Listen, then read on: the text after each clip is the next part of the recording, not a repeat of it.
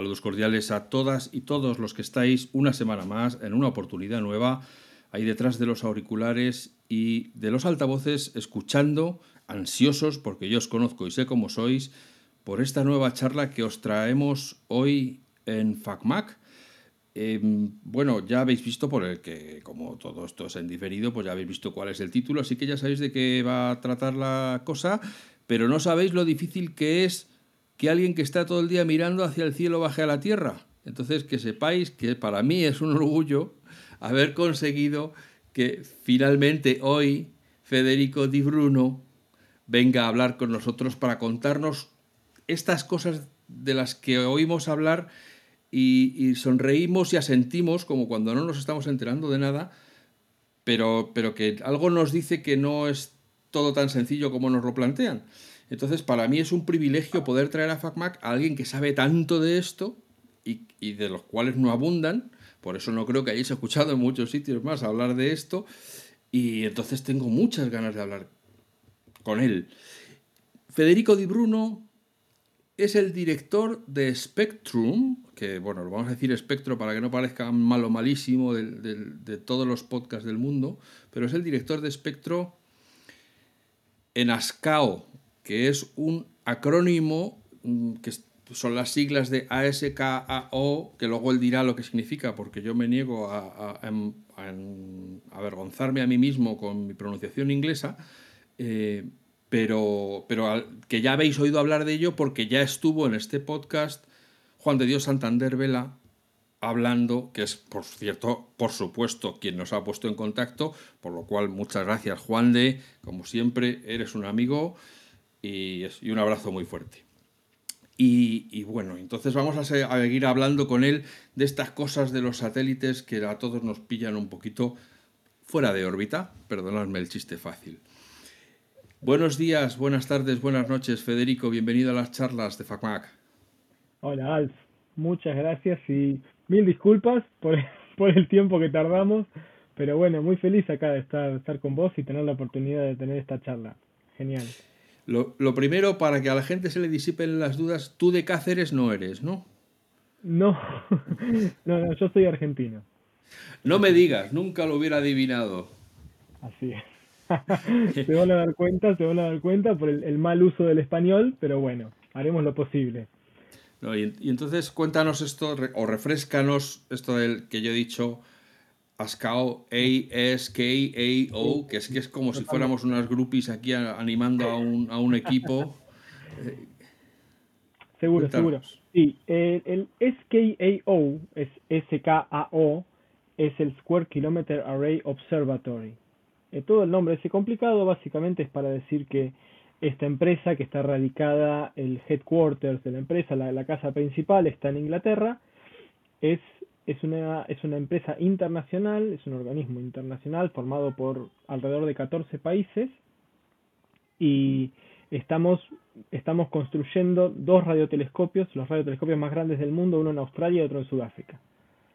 Y justamente el, el, la base de cómo funciona un radiotelescopio es recibir ondas electromagnéticas que vienen del espacio, ¿sí? de, de, del universo en realidad, ¿no? de, de las afueras del espacio exterior, y necesitamos recibir esas ondas que llegan con una potencia muy, muy, muy, muy, muy baja.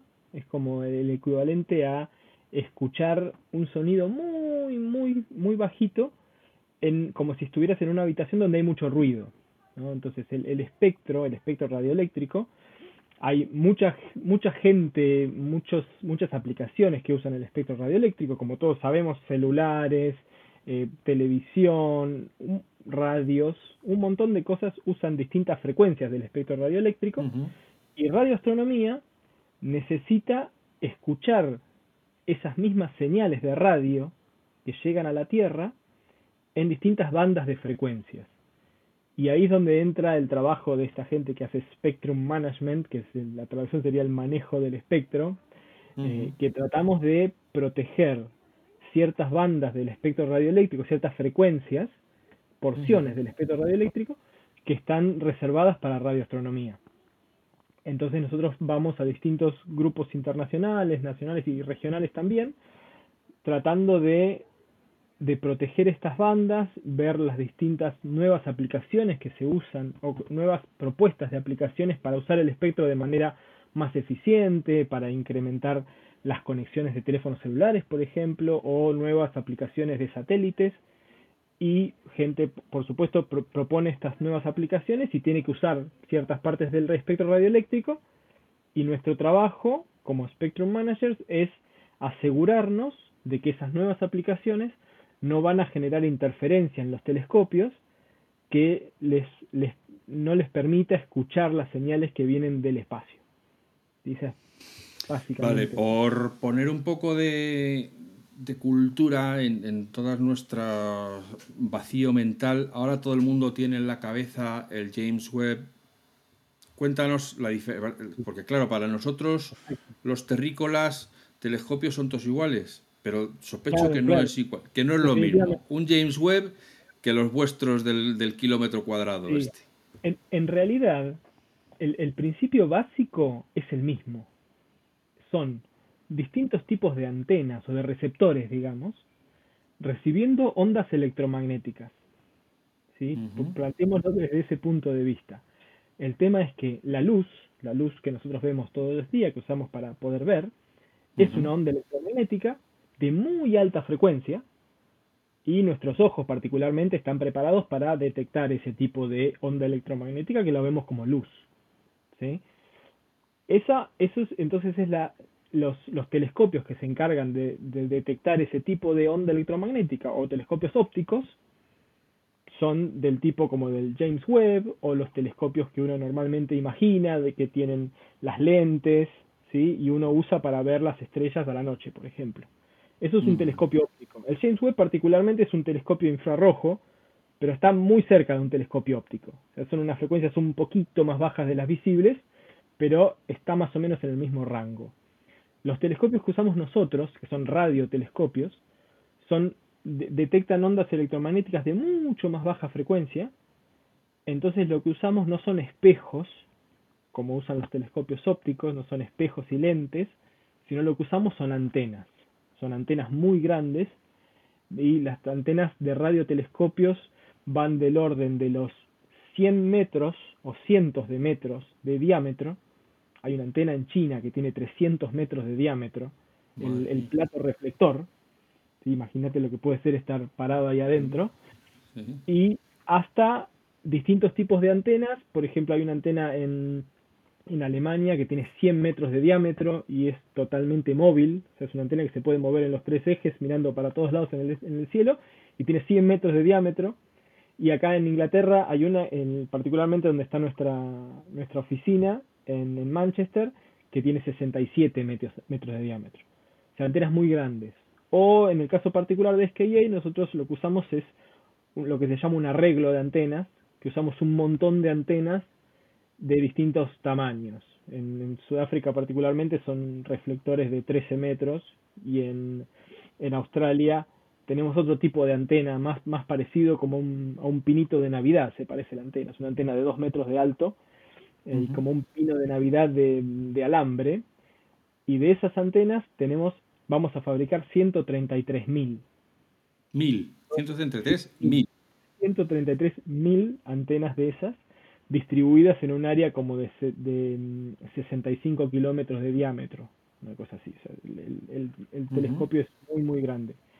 Pero el principio es más o menos el mismo, solamente que las frecuencias que recibimos en radioastronomía son mucho más bajas, y lo que pasa particularmente en radioastronomía es que eso que estaba explicando antes, hay muchos otros usos del espectro radioeléctrico para hacer un, un, comparativo por ahí con, con, cómo trabaja un telescopio óptico y lo que es la interferencia, imagina que vos estás en una noche muy oscura tratando de mirar una estrella con tus ojos solamente, ¿no? Necesitas un tiempo que los ojos se te aclimaten a lo que es la, la, la luz que estás pudiendo ver y de repente empezás a ver un poco más distintas estrellas en el, en el cielo, ¿sí? Y de repente viene alguien con una linterna y te, y te pone la linterna directamente en tu ojo.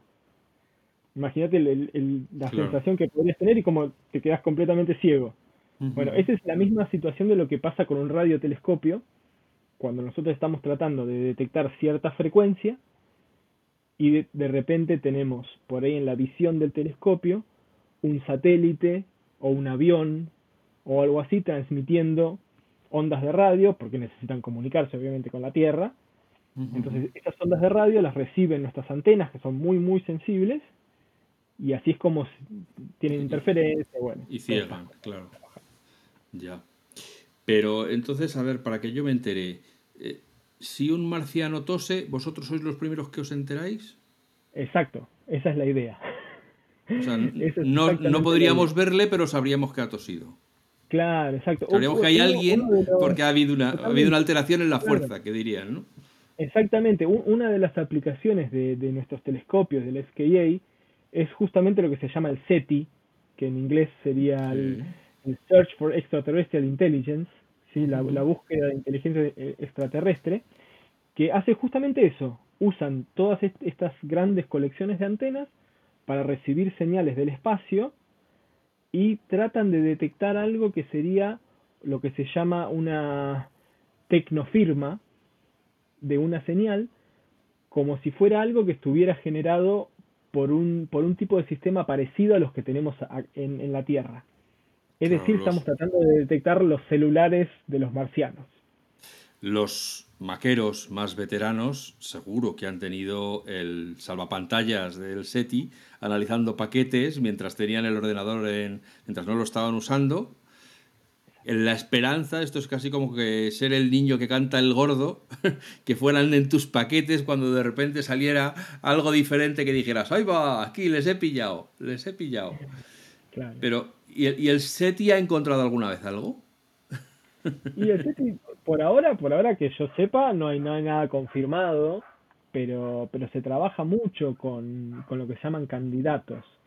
Entonces tienen, tienen distintos tipos de observaciones, de estrategias para hacer observaciones, y cuando detectan alguna, alguna señal que les parece que es un candidato para algo que, que pudo ser generado en otro, en otra estrella, en otro sistema solar, en otro lugar del espacio, se focalizan en eso y siguen haciendo investigaciones en esa dirección del espacio.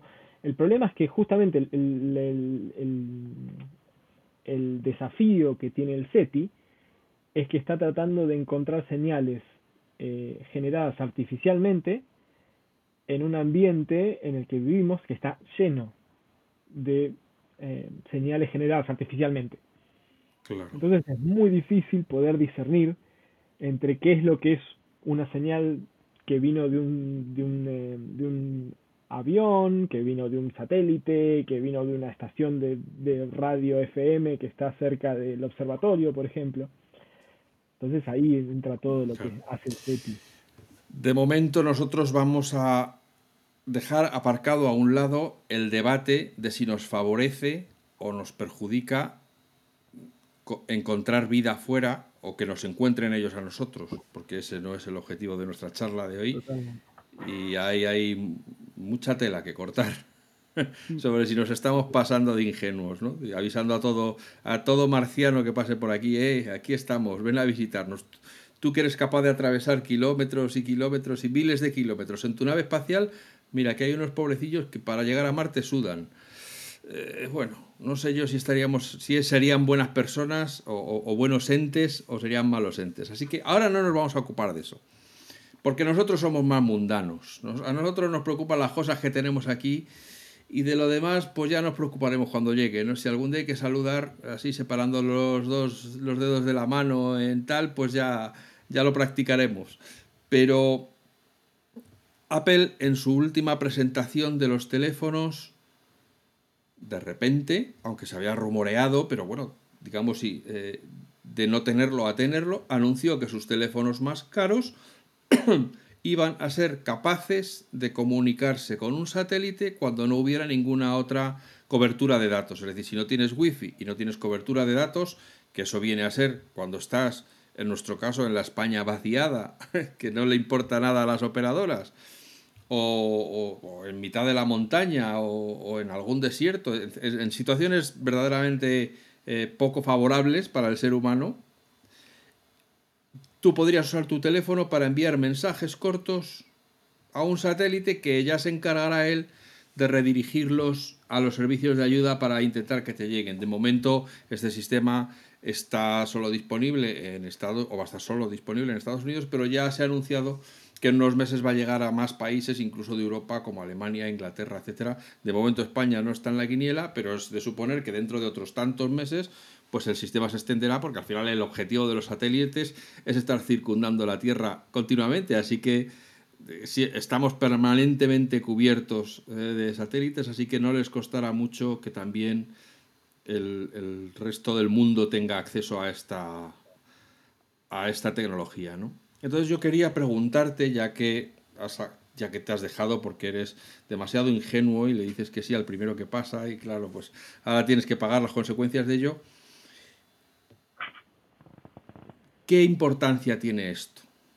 O sea, esto es un gimmick es una cosa que, bueno, que sí, que en algún momento alguien dirá, pues a mí mi iPhone me salvó la vida porque estaba no sé dónde con el tobillo roto y pude avisar de que me vienen a buscar. Pero en general, ¿tiene alguna repercusión? ¿Indica algo de, hacia dónde vamos? ¿Puede cambiar la, las comunicaciones como las conocemos? A ver, que, danos un poco aquí, haz de sabio, haz de sabio sin entrar demasiado en, toda la parte de la, aplicación y, cuáles son los, beneficios de tener esto, que, son bastante obvios, ¿no? Poder comunicarse con el celular en un sitio de emergencia, es, la verdad que es muy bueno, así que para eso no, hay mucho que comentar. Pero desde del punto de vista del uso del espectro radioeléctrico, esto es una aplicación bastante, no, no, no diría nueva, porque hay, hay sistemas de telefonía celular, ¿no? Existe la, red Iridium, por ejemplo, que vos necesitas un terminal específico, bastante grande, para, poder comunicarte con, con, con, otro, con otro tipo de terminal de ese, de Iridium, pero necesitas un, un dispositivo particular. La diferencia con esto es que aparentemente lo que pudo hacer Apple es integrar en el chip de comunicaciones del iPhone 14, creo que es, pudieron integrar un, lo que se llama un transponder, sería el, transmisor y el receptor, que trabaje en una banda de frecuencias muy específica que está, que la puede usar un sistema de comunicaciones geoestacionario, o sea que directamente el teléfono celular se comunica con un satélite que está a 35.000 kilómetros de altura o, o, de distancia, si querés, de la Tierra en lo que se llama el cinturón de Kuiper o la, órbita geoestacionaria. Y la particularidad que tienen estos satélites es que están fijos en el cielo. Entonces, si uno está. van, girando al mismo tiempo que la Tierra, por así decirlo. Exacto, exacto. Son satélites geoestacionarios.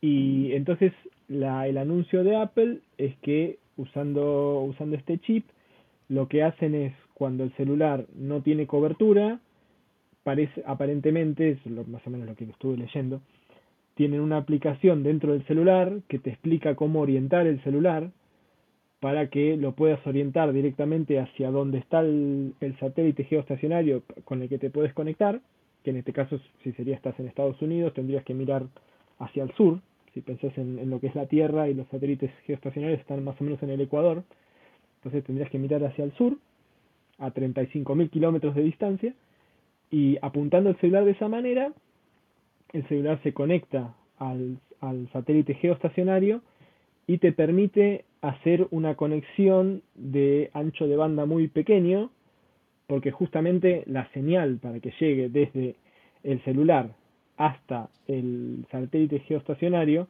obviamente el celular no tiene demasiada potencia. Y además están optimizados para no usar demasiada potencia. Entonces necesitas mandar muy poca información para que pueda llegar hasta el satélite geoestacionario. eso es lo que lo que están lo que están pudiendo usar en el iPhone 14. Pero a ver si yo te a ver si yo te he entendido bien. Eh, o sea, estos satélites a los, con los cuales se comunica el iPhone, digamos que todos están en, en fila india alrededor de la Tierra, alrededor del Ecuador. Entonces, aunque, la, aunque las diferencias de distancia sean deleznables para esta, por 35.000 kilómetros, pero digamos que si yo me intento comunicar con el satélite cuando estoy en Ecuador o cuando estoy en Finlandia, en Finlandia tarda más en llegar la comunicación al satélite, aunque sea una micronésima de segundo, pero es para, para, que, para que, comprendamos que hay más distancia. exacto, si lo, si lo pensás de una manera geométrica, ¿sí? vos, vos tendrías el... Mi señal tiene que viajar más lejos, estoy en Finlandia. Exacto, estás un poco más lejos si estás en Finlandia que si estás directamente en el Ecuador. Pero, pero, pero igual los, los links de comunicaciones están pensados justamente para que alguien en latitudes muy, muy altas, como en Finlandia, se pueda de cualquier manera comunicar con estos satélites. El único, la única diferencia que habría si estás, por ejemplo, en Ecuador, en el, sobre el Ecuador, o si estás en Finlandia, es cuál sería la, la posición en el cielo a la que debieras apuntar. Claro, en un caso lo tendría que poner sobre mi cabeza y en el otro lo tendría que poner, digamos, Exacto. y en el otro lo tendría que apoyar a lo mejor en mi pecho para que saliera así como en, diagonal. exactamente. Ya, ya, ya, ya. Sí, sí, sí. Y, pero claro, claro, 35.000 kilómetros son muchos kilómetros. O sea, yo me pongo a andar y tardo un tiempo en hacerlos. ¿eh? Eh, eso quiere decir que que eh, esto es lo que da de sí la tecnología, ¿no? No, o sea, puedes enviar mensajes cortos, pero tampoco esta tecnología tiene una línea de progreso que digas, no, de aquí a cinco años estaremos hablando vía satélite. Bueno, eso requeriría otro tipo de satélites. Es, es, es que esa es la situación que está pasando ahora. Eh, un, una, uno de los anuncios que pasó hace poco fue este, ¿no? De, de los iPhone que se van a poder comunicar con los satélites de Global Star, que es una, compañía que tiene satélites geoestacionarios, y van a poder hacer estas conexiones de bajo ancho de banda o de mensajes cortos, SMS, de ese tipo de cosas. ¿no? Usando el satélite como, como un relay. El satélite y vuelve. El otro anuncio que se hizo más o menos en paralelo es el de Elon Musk con, la segunda generación de los los satélites Starlink, que parece que tienen una idea de hacer algo similar, pero más parecido a lo que algunas otras compañías de, mm, satélites están haciendo ahora, que hay dos compañías que están haciendo algo similar a lo que hace Apple, nada más que en vez de con satélites geoestacionarios, que están muy lejos, lo están haciendo con satélites en lo que se llama la órbita LEO o la órbita baja, que es una órbita que está entre 300 y 2.000 kilómetros de distancia de la Tierra. recordando que los satélites geoestacionarios están a 35.000 kilómetros, los satélites en Leo, en la órbita baja, están a 2.000 kilómetros. Están aquí al lado, como aquel que dice. Claro, claro, están muchísimo más cerca. El tema es que al estar más cerca, ahora los satélites se mueven que es, otro tipo de, constelación, son satélites que se mueven en vez de estar fijos en el cielo y necesitan muchos más satélites para poder proveer eh, cobertura total de la Tierra con este servicio. Y lo que están proponiendo estas, estas nuevas compañías es hacer conexiones directamente desde el celular al satélite y a la Tierra, usando el satélite como si fuera una torre de celular directamente. ¿sí? O sea, vos, uno cuando tiene un celular en su casa, vos estás caminando, por ejemplo, por la ciudad y vas cambiando de torres de celular, ¿no? Vos te comunicas con una torre de celular y cuando te alejas mucho de esa torre, tu celular automáticamente se conecta con otra torre. ¿Sí? Eso es lo que normalmente pasa cuando uno está en la ciudad, lugares que tienen cobertura. Cuando la, la propuesta que tienen estas nuevas compañías es que si vos supone que seguís caminando hasta que llegas al borde de la ciudad, donde perdés la conexión, no tenés otra torre siguiente, lo que haría tu celular es, en vez de conectarse a una torre sobre la Tierra, se conecta a una torre en el espacio. Pero aún así, eh, 2.000 kilómetros, el sonido tarda en ir y volver un ratito. No, totalmente, totalmente, pero no es tanto. No es tanto. bueno, todos eh, hemos visto en la televisión cuando intentan conectar eh, con, un, con un periodista que está destacado en algún punto, desde que acaba el locutor hasta que el periodista empieza a mover la cabeza sintiendo porque le está llegando lo que le ha dicho el locutor y empieza a responder. Es, eso justamente son las, normalmente son las comunicaciones con satélites geoestacionarios. Porque la señal desde, desde la Tierra hasta el satélite geoestacionario tarda, si no me equivoco, del orden de los 10 milisegundos o más. Que, que, que en, en, lo que son comunicaciones electrónicas es bastante tiempo. Entonces hasta, hasta que llega la señal hasta el satélite y vuelve, y todos los sincronismos y todas las cosas que hay en el medio necesitan un montón de tiempo. La propuesta justamente de todas estas otras constelaciones es de traer los satélites mucho más cerca de la Tierra y crear lo que se llama banda ancha de, de low latency. de baja latencia, sí. Latencia, baja latencia. Gracias. Eh, que justamente es eso, es traer los satélites mucho más cerca de la Tierra. El problema es que al traer el satélite más cerca de la Tierra, si imaginas que es una linterna iluminando la Tierra, cuanto más lejos estás, más grande es. Claro. exacto, lo que se llama la, la pisada. Si vos estás mucho más cerca, la pisada es mucho más chica, más pequeña. Entonces necesitas más satélites. Y ahí mm. entramos en toda esta era de las, las mega constelaciones o las constelaciones muy grandes de satélites, que antes, antes de 2019, eh, la constelación más grande de satélites tenía 60 satélites, 66, en, en baja órbita alrededor de 600 kilómetros de la Tierra. Y ahora, en dos años, pasamos de a, ver más o menos en, en, Leo, en esta órbita baja, había del orden de 2.000 satélites en, en total. Ahora, desde 2018 hasta 2022, pasamos a tener más de 5.500 satélites. Se duplicó la cantidad de satélites en dos años, más o menos.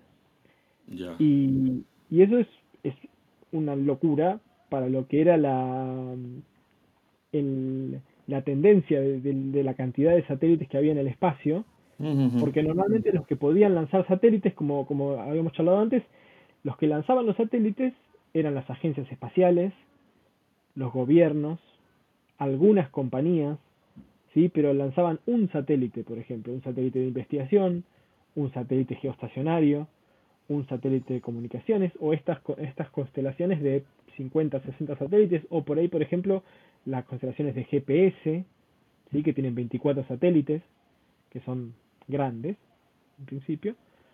Pero después entramos en esta era nueva, con por ejemplo OneWeb, que, que está, está lanzando 648 satélites, o Starlink, que su primera fase está lanzando 4.400 satélites.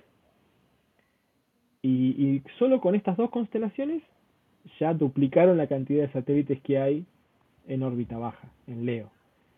Y eso trae un montón de consecuencias, no solamente del punto de vista de radioastronomía, por supuesto, porque radioastronomía estamos todos preocupados por, por lo que charlábamos antes, ¿no? O sea, estamos mirando con nuestras antenas hacia afuera, tratando de escuchar lo que viene hacia la Tierra, y de repente tenemos una gran red de satélites todo alrededor de la Tierra que se mueven y tenemos que tratar de entender cuándo estamos apuntando a un satélite, cuándo no, cuáles son las señales que llegan del satélite, cuáles no son.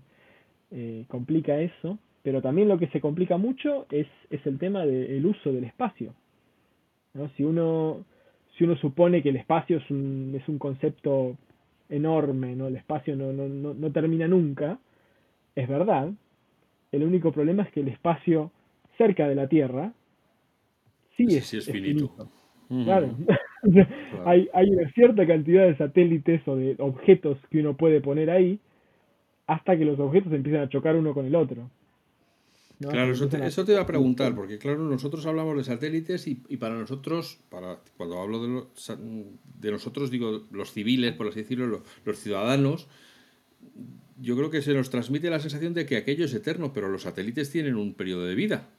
Claro, sí, sí, sí, por supuesto. Y, y una vez que un satélite acaba su periodo de vida, ¿quién lo baja a la Tierra? Pues ¿quién lo quita de en medio de la mm. órbita? O va a haber que hacer, va a haber que hacer pasar como en las piscinas con unas redecillas y recogiendo satélites como si fueran hojas. Para sacarlos del, camino. Lo decís, en, broma, pero hay mucha gente que lo está pensando en serio. Eh, y la respuesta es depende, en realidad, depende de la altura a la que el satélite esté.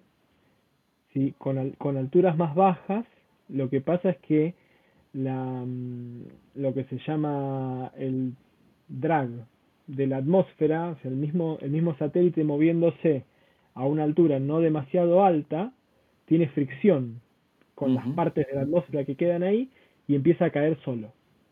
¿Sí? Un satélite que ya terminó su vida útil empieza a caer hacia la Tierra, mientras va girando alrededor de la Tierra, empieza a bajar su, su altura hasta que termina entrando en la Tierra. Como un globo que se va deshinchando.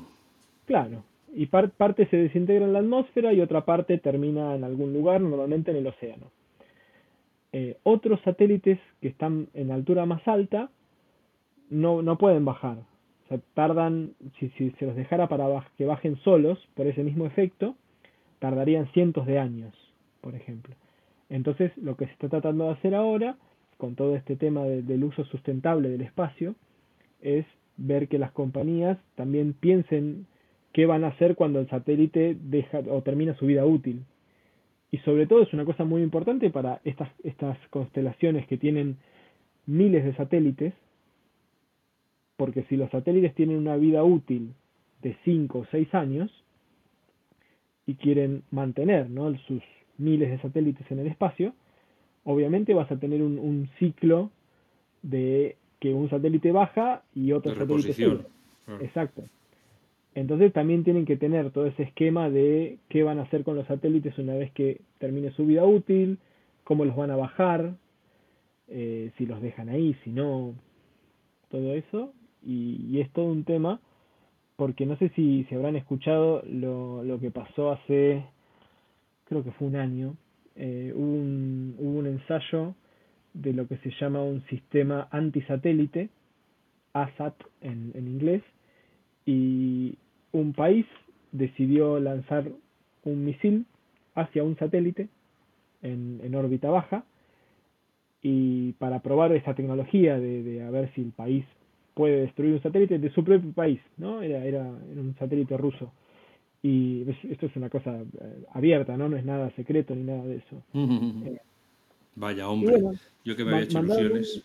Un, un misil, mandaron un misil y obviamente, ¿no? La tecnología funcionó porque el satélite fue destruido e instantáneamente generaron cientos de miles de pedacitos de satélite en órbita baja que empezaron a orbitar la Tierra y hay, un montón de gráficos por todos lados en internet que muestran cómo está todo el mundo, todo el mundo, todos los operadores de satélites están muy preocupados porque justamente esto generó como si fuera un cinturón de basura espacial, que hay ciertos satélites que cruzan por ese cinturón. Entonces cuando van los satélites moviéndose en, órbita baja, impactan. Puede, claro, puede pasar que en algún momento un satélite útil impacte contra un, un pedazo de, de, basura de, de, esta, de esta explosión de un satélite. Eh, y lo mismo podría pasar si dos satélites útiles chocaran uno contra el otro. ¿sí? Que también puede pasar. Como en órbita baja los satélites se están moviendo todo el tiempo, puede pasar que dos satélites eh, tengan caminos cruzados y también choquen entre ellos, que también pasó.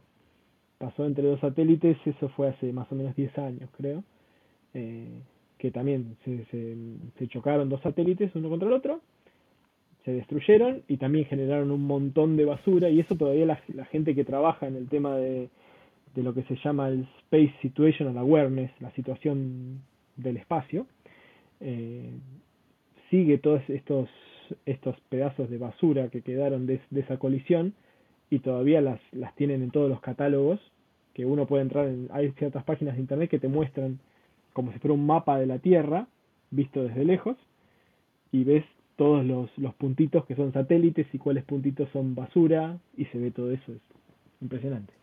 Ya. Eh, ¿Qué organismo decide que hay sitio para que un alguien mande un satélite que lo quiere colocar en tal punto? ¿Cómo se ponen de acuerdo aquí? Bien, bien. Eh, el, el organismo que, que regula el espacio a nivel internacional se llama uh, COPUOS, que es el Comité del Uso Pacífico del Espacio Exterior, en, que creo las, las siglas son en inglés. Eh, y este comité es parte de, de las Naciones Unidas, porque justamente el espacio es es un es un ambiente internacional, ¿no? No hay, no hay ningún país es neutral, que, sea dueño del espacio. Entonces, este comité, que se llama COPUOS, fue el que allá por el 60, más o menos, eh, decidieron un, un tratado internacional, que es el Tratado del Espacio Exterior, se llama OST en inglés, Outer Space Treaty, y define las reglas para usar el espacio exterior. Pero como todo tratado internacional, es bastante laxo. ¿sí? Entonces define que, por ejemplo, que los países, que cada, cada país que lanza un objeto al espacio es responsable si pasa algo con otro país. ¿sí? Para decirlo en términos más o menos simples, y acá yo no soy ningún eh, abogado espacial, que existen y entienden muchísimo de este tema, yo estoy más o menos metido y algo entiendo, así que tampoco tomen lo que digo demasiado en la letra, Pero, pero viene por ese lado, como que si España hoy decide lanzar un satélite, si por ejemplo vos, Alf, querés lanzar un satélite, vas, vas al ente regulador del espacio en España, que podría ser la, Agencia Espacial Española probablemente, y decís, bueno, yo quiero lanzar este satélite, que va a hacer este tipo de aplicación, tenés que explicar lo que va a hacer, tenés que decir qué frecuencias vas a usar del espectro para comunicarte con el satélite, ¿sí? y tenés que explicar cuál es tu plan para el satélite, dónde lo vas a poner, otras cosas, y el, ente regulador dice, bueno, ¿sí? aceptamos que lo lances. Entonces vos después por ahí tenés que ir a otro país a lanzarlo, pero es España el que lo lanza. Entonces, si después tu satélite va al espacio exterior y se, y se impacta contra otro satélite, por ejemplo, de em, China, vamos a poner uno fácil. No, no, vamos a poner China. China, bueno. Te impacta con un satélite chino, el que tiene que responder al gobierno chino es el gobierno español. Trabaja a nivel, a nivel de países. ¿sí? Entonces el, el gobierno español es el responsable de esa situación, ¿sí? de esa situación hipotética. Entonces, el, al fin y al cabo, el que define quién puede o no lanzar algo al espacio es a nivel de país. si Un país pone las reglas para decir, estas son las reglas que, que, una, que un, un individuo o una organización tiene que cumplir para poder lanzar algo al espacio. Y has dicho que me tendría que ir a otro país a lanzarlo. Y depende si, si tiene, si, si, el país en el que estás tiene la, la posibilidad de lanzarlo o no. Eh, no. No estoy tan seguro, pero me, me, parece que en España no hay lanzadores de satélites, creo. Podría estar equivocado. Vale, vale. Eh, pero, por ejemplo, todos todo siempre vemos las, las, las, fotos o los videos de, de, los lanzamientos de Cabo Cañaveral o cosas así de Estados Unidos, ¿no? Por ejemplo, ese podría ser un lugar donde uno va y lanza su satélite. Si vos agarras tu satélite, te vas a otro país, lo, lo pones sobre el lanzador y el lanzador es el encargado de llevarlo hasta la atmósfera y dejarlo girando donde vos querés que, querés que termine y ahí te conectas con el satélite. ¿sí?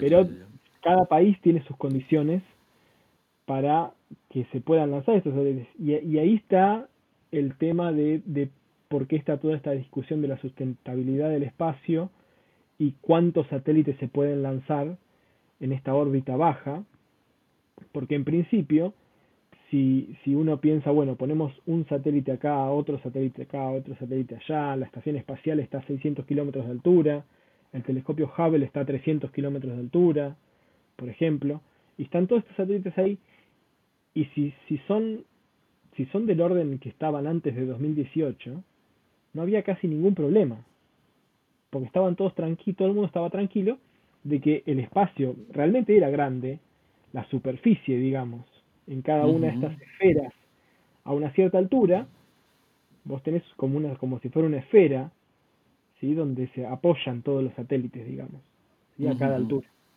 Entonces, los satélites que están a distintas alturas no, no tienen probabilidad de colisión entre ellos, ¿no?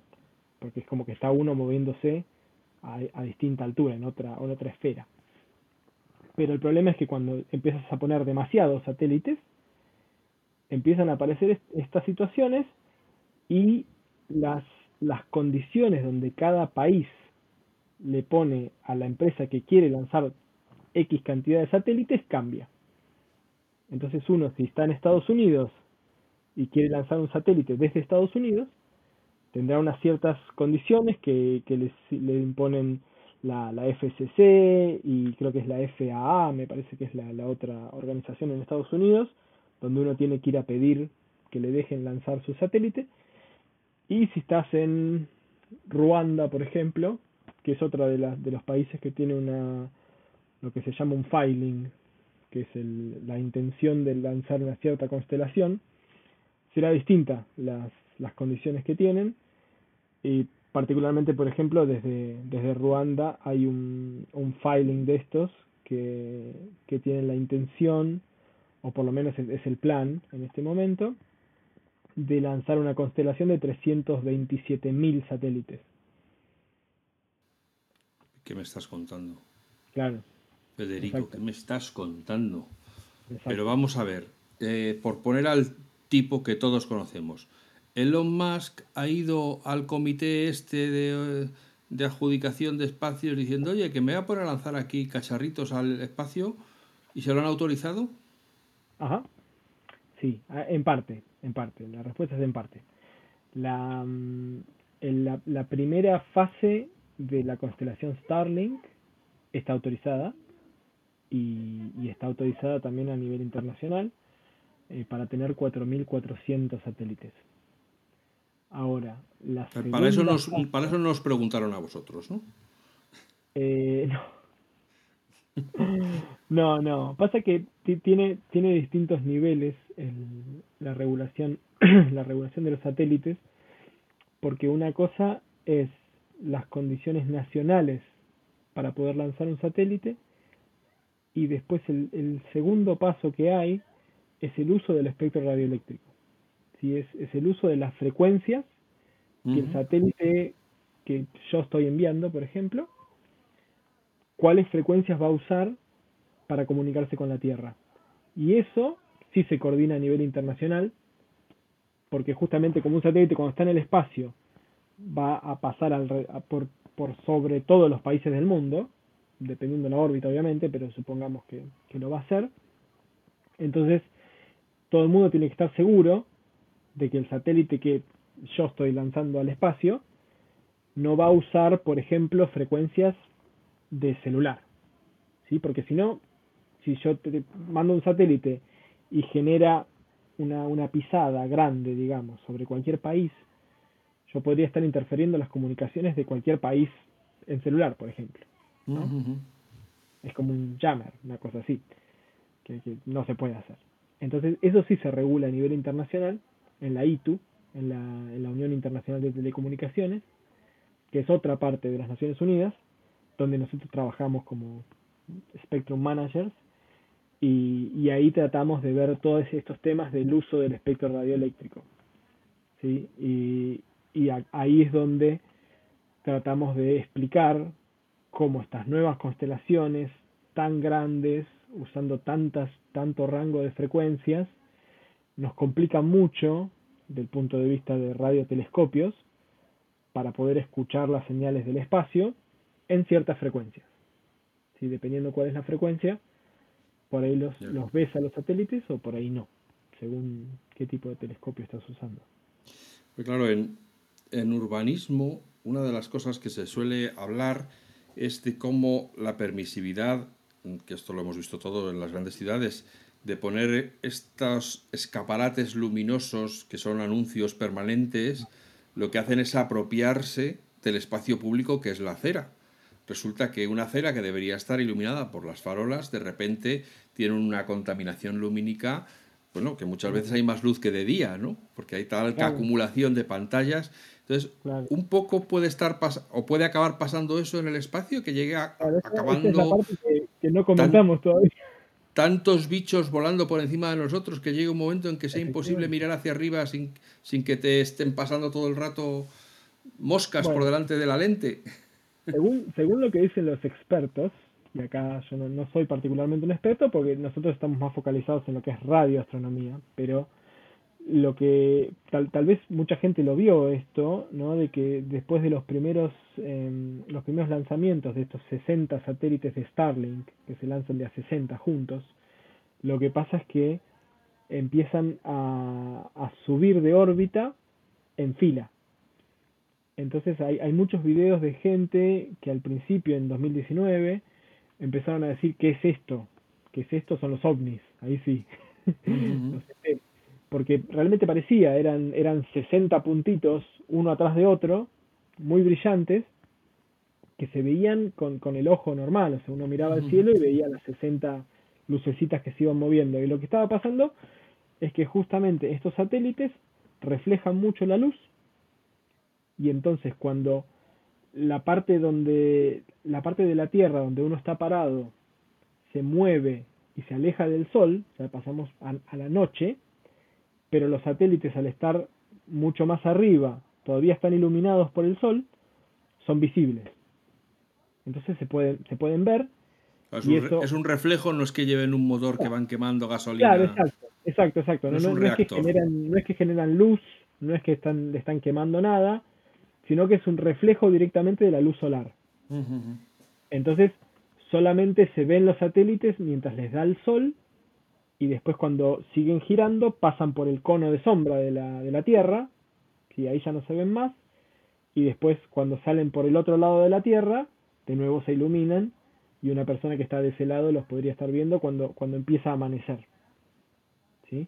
Eh, entonces, eso tampoco no es una cosa nueva. ¿No?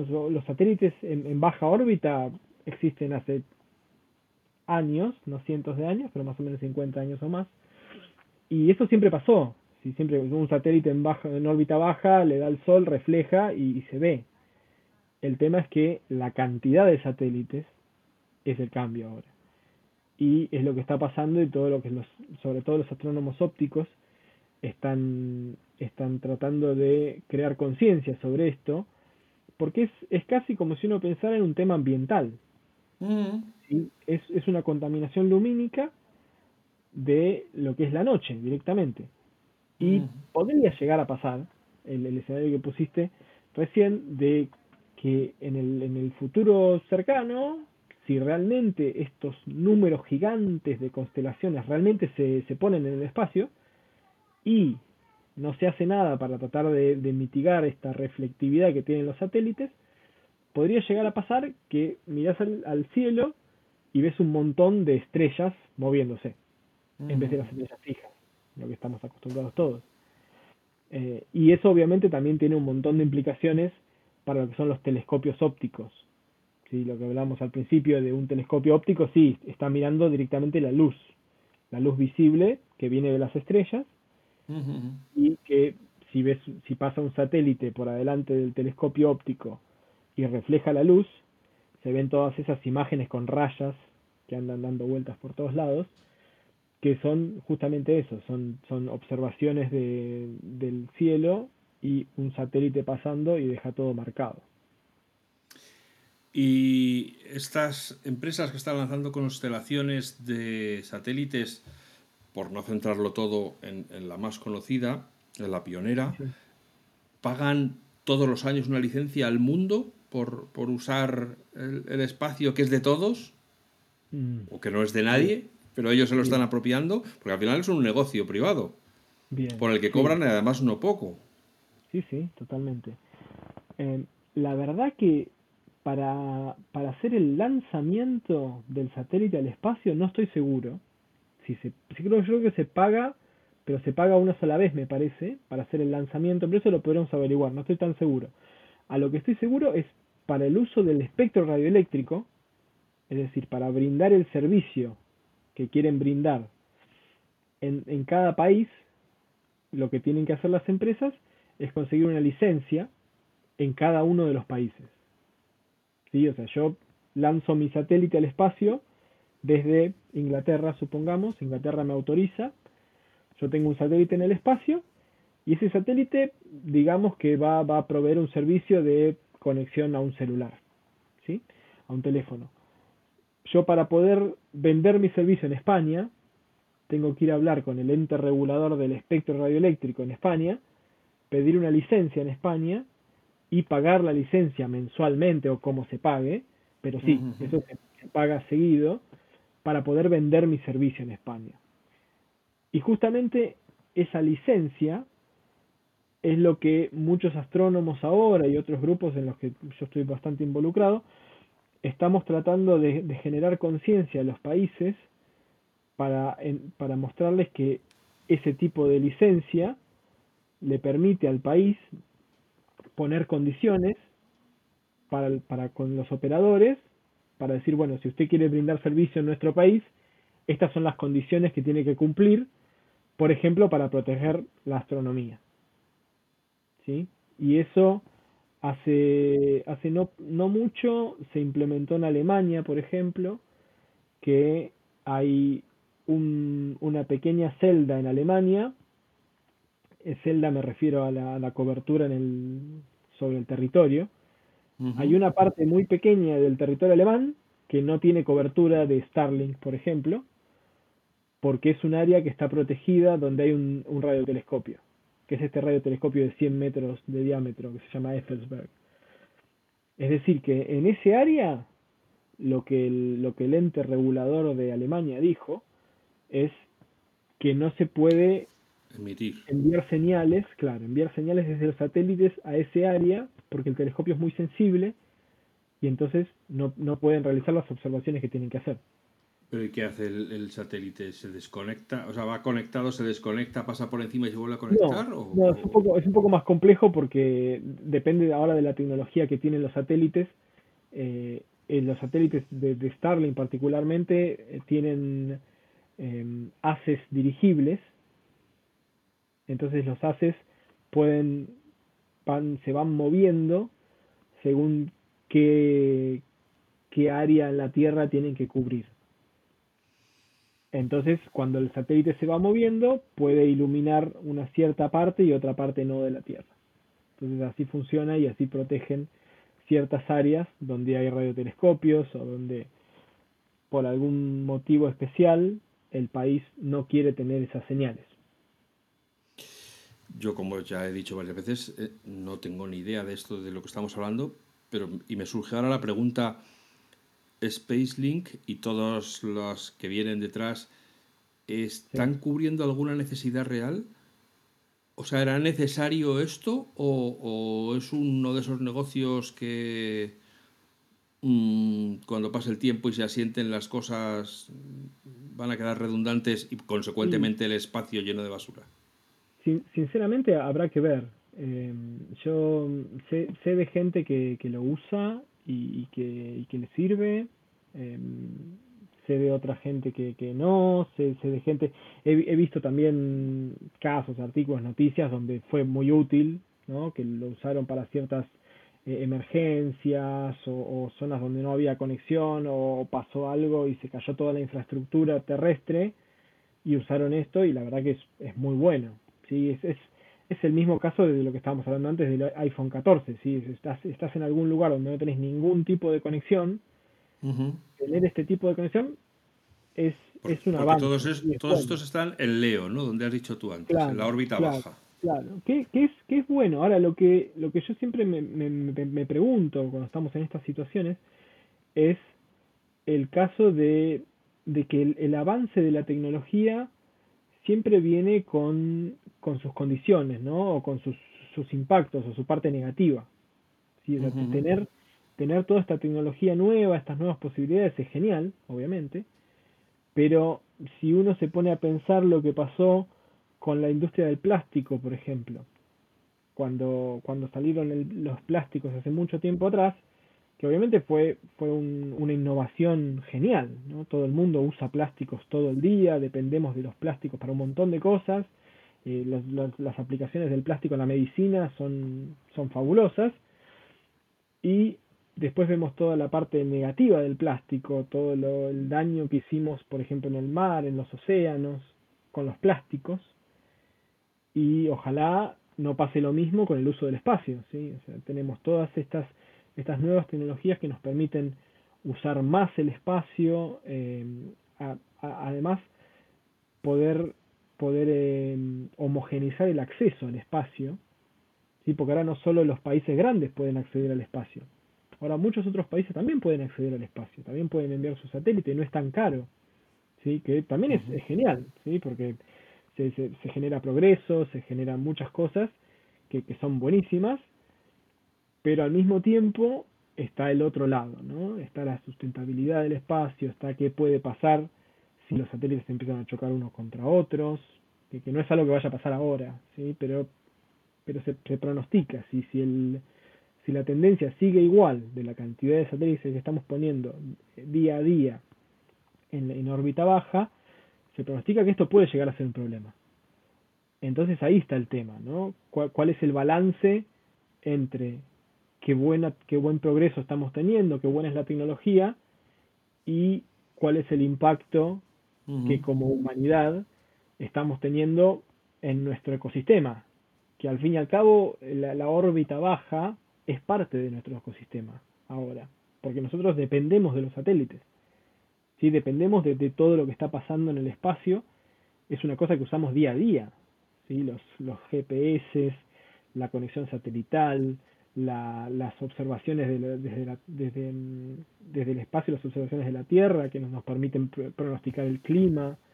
y son tantas cosas de las que dependemos que es, es, es, muy importante que, que, puede llegar a pasar si, si en algún momento convertimos a toda esa órbita en algo que no podemos usar más.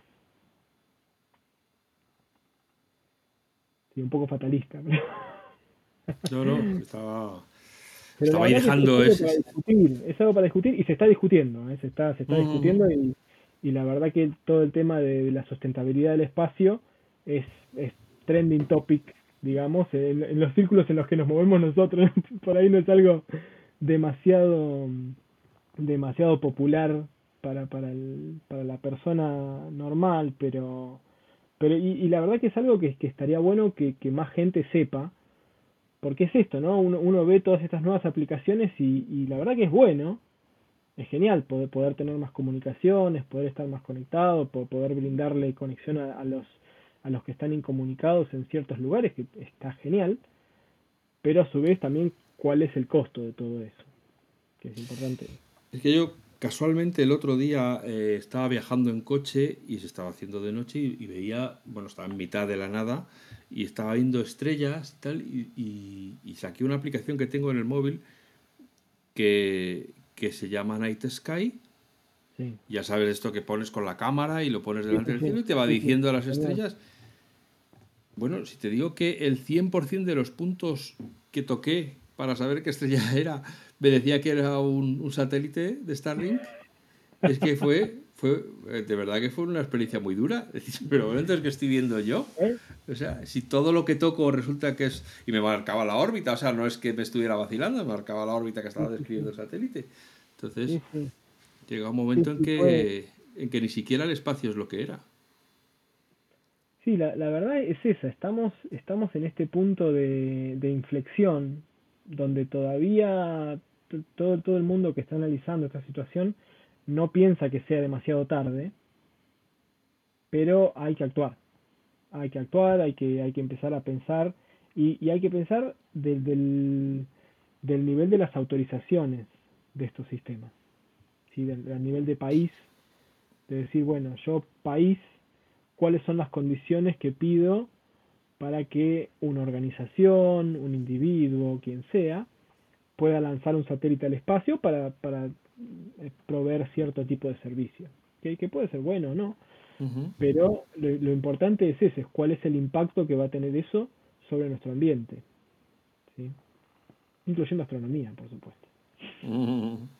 Claro, no, pero es que al final puede llegar el caso de que se dé un monopolio en el espacio, es decir, si si no se le pone freno, pues encontraremos que es Elon Musk el dueño del, del 95% de las comunicaciones de datos a través de satélite. Sí, desafortunadamente la, situación ahora es, es, del estilo de el que primero llega, eh, primero se sirve, digamos, para, para traducirlo en inglés. ¿No? Y, y claro, es, es, ese tipo de situación, ¿no? Si uno, si uno viene y empieza a poner todos sus sistemas en una misma órbita y la órbita va, va a quedar llena y si por ejemplo yo después quiero venir y, poner otro satélite a la misma altura, me va a costar muchísimo más en términos de, inversión y de sistemas y de, y de cosas que va a tener mi satélite para poder estar seguro en ese tipo en esa, en esa altura que si no estuvieran todos esos satélites. Y ya ese es un costo que, que otro país va a tener que pagar. Y eso, eso toca dentro de lo que se llama el, OST, del Outer Space Treaty, del tratado este de la de Ion Copus, que uno de los puntos del tratado, de nuevo, yo no soy un experto en esto, simplemente de lo que me acuerdo y fui leyendo, eh, uno de los puntos de este tratado dice que el espacio exterior es inapropiable. Es decir, nadie puede decir este, esta parte del espacio es mío. No, solo que ya lo tienen ocupado. Claro, eso es, la discusión, exacto. una ley de la, de la materia. ya, si ya está, si hay un cuerpo ahí, otro cuerpo no puede ocupar el mismo sitio. Claro, por eso uno, yo estaba pensando, pues es que esto realmente debería ser eh, propiedades estatales, por así decirlo. Es decir, no son de nadie. Se hace una infraestructura pública y luego se alquila el que lo quiera usar. Bueno, eso es así funciona la órbita geoestacionaria. Funciona exactamente como lo dijiste. La órbita geoestacionaria, como dijimos antes, son, son pedacitos de un, de un círculo, digamos. Sí. Es un círculo alrededor de la Tierra, donde cada, si vos te parás en cada país, cada país tiene su pedacito de pizza, su porción de pizza hacia la órbita geoestacionaria. Entonces a cada país le corresponde cierta, cierto ángulo, digamos, de la órbita geoestacionaria, ¿no? Entonces, todos los países del mundo se juntaron en la ITU, en la Unión Internacional de Telecomunicaciones, y dijeron, bueno, ¿cómo vamos a usar la órbita geoestacionaria? Porque justamente esa órbita en particular es muy finita, porque tiene muy pocos espacios, porque está a una altura determinada y en una, en una latitud determinada también. Entonces se juntaron y dijeron, ¿cómo hacemos para asegurarnos que todo el mundo, por más que no tenga la capacidad de lanzar un satélite, pueda tener acceso ahí. Porque además, depende de dónde está tu satélite, tiene que estar justo arriba de tu país. ¿sí? Si yo, por ejemplo, quisiera usar, estuviera en Australia y quisiera usar un satélite que está en Inglaterra, no podría, porque está del otro lado. Entonces, tienes que usar el que está encima de Australia si vos querés usar un satélite geoestacionario, tenés que ponerlo exactamente en, la ubicación dentro del cinturón que le corresponde al país. Y eso se hizo en la ITU y hay, un montón de regulaciones para decir dónde van los, los satélites de cada país. Y la situación es que en Leo es mucho más difícil porque en vez de ser un círculo, una circunferencia que se puede partir en ángulos, Estamos hablando ahora de un volumen. ¿sí? Es como si fuera una, una cáscara, pensemos como una cáscara de huevo, ¿sí? como muchas, muchas cáscaras a cada altura. Como una cebolla. Claro, como una cebolla, exactamente. Entonces, y la, la discusión ahí es, bueno, ¿cómo, ¿cómo se particiona esto? ¿Cómo se dice cuál es, cuál es el área, cuál es la densidad que, que puede ocupar cada país? Y eso es una cosa que todavía no, no se definió, se está empezando a discutir eh, un poco, ahora en, la, en la, la, última, la última reunión de la ITU, de, de, lo que se llama la Plenipotentiary Meeting, que es como la, la reunión de más alto nivel de la Unión Internacional de Telecomunicaciones, se discutió un poco el tema este de, del uso de la órbita LEO y, y cómo se puede asegurar el, acceso equitativo. ¿no? Que, Sobre todo porque va a acabar plagada de, sistemas redundantes. Es decir, yo ahora mismo no sé quién es la competencia de Starlink, pero si sale otra que dice, yo también voy a mandar 36.000. Por supuesto. Así que, eh, pues vamos a tener, si Starlink manda otros 36.000, pues 64.000. Dos sistemas que hacen lo mismo. Efectivamente. Para, la, para el mismo número de gente. O sea, al final Sería más sencillo que se lanzara un único y que luego se alquilara al que lo quiera. hubo, algunas discusiones sobre eso. Que, que hay algún avance tecnológico, pues se van repostando los nuevos satélites con las nuevas tecnologías, se bajan con su cordoncito a la Tierra y se sube uno nuevo. Sí. Y, eso hubo, hubo discusiones de ese tipo en algunos foros de sustentabilidad la situación es que también los países ven estas constelaciones como un tema de comunicación estratégica y de seguridad del país. Entonces ahí entra toda otra esfera de toda esta discusión. luego además están los chinos, están los rusos, están los indios. Exacto etcétera, etcétera, ¿no? Todo aquel que tiene cuatro perras, o aunque no las tenga, pero que ven la oportunidad de... Ahora, ahora hace muy poco salió, salió un comunicado que la Unión Europea también está planeando su, su propia constelación. Por eso, fíjate, es que esto... Entonces está, ya se, se, puede contar, ¿no? Tenés la constelación de Starlink, eh, OneWeb, Amazon Kuiper, ahora está esta otra constelación de, Inglaterra, está la de los chinos, Em, y, y, así hay muchas más. Está la de Ruanda, por ejemplo, y, varias más. Así que sí, y contando. Bueno, amigas y amigos, me alegra mucho que seáis del tipo de personas a los que les gusta aprender, porque desde luego hoy hemos tenido una clase intensa de, de temas que normalmente pues no sé, yo creo que no pasamos de la segunda línea cuando nos sale el tema, porque nos pillan muy lejos, como es lo que estamos hablando, pues de, de, 2.000 kilómetros para arriba más o menos. Y, esperamos que os haya parecido interesante. A mí desde luego me ha apasionado, se me ha hecho cortísimo y podría estar aquí lanzándole preguntas que me van viniendo a la cabeza, pues otras dos horas fácilmente, hasta que pasara el siguiente Starlink por encima. Pero vamos a dejar a Federico que vuelva a sus quehaceres, que bastante ha hecho el hombre con, dar así codazos en su agenda para podernos encajar en medio.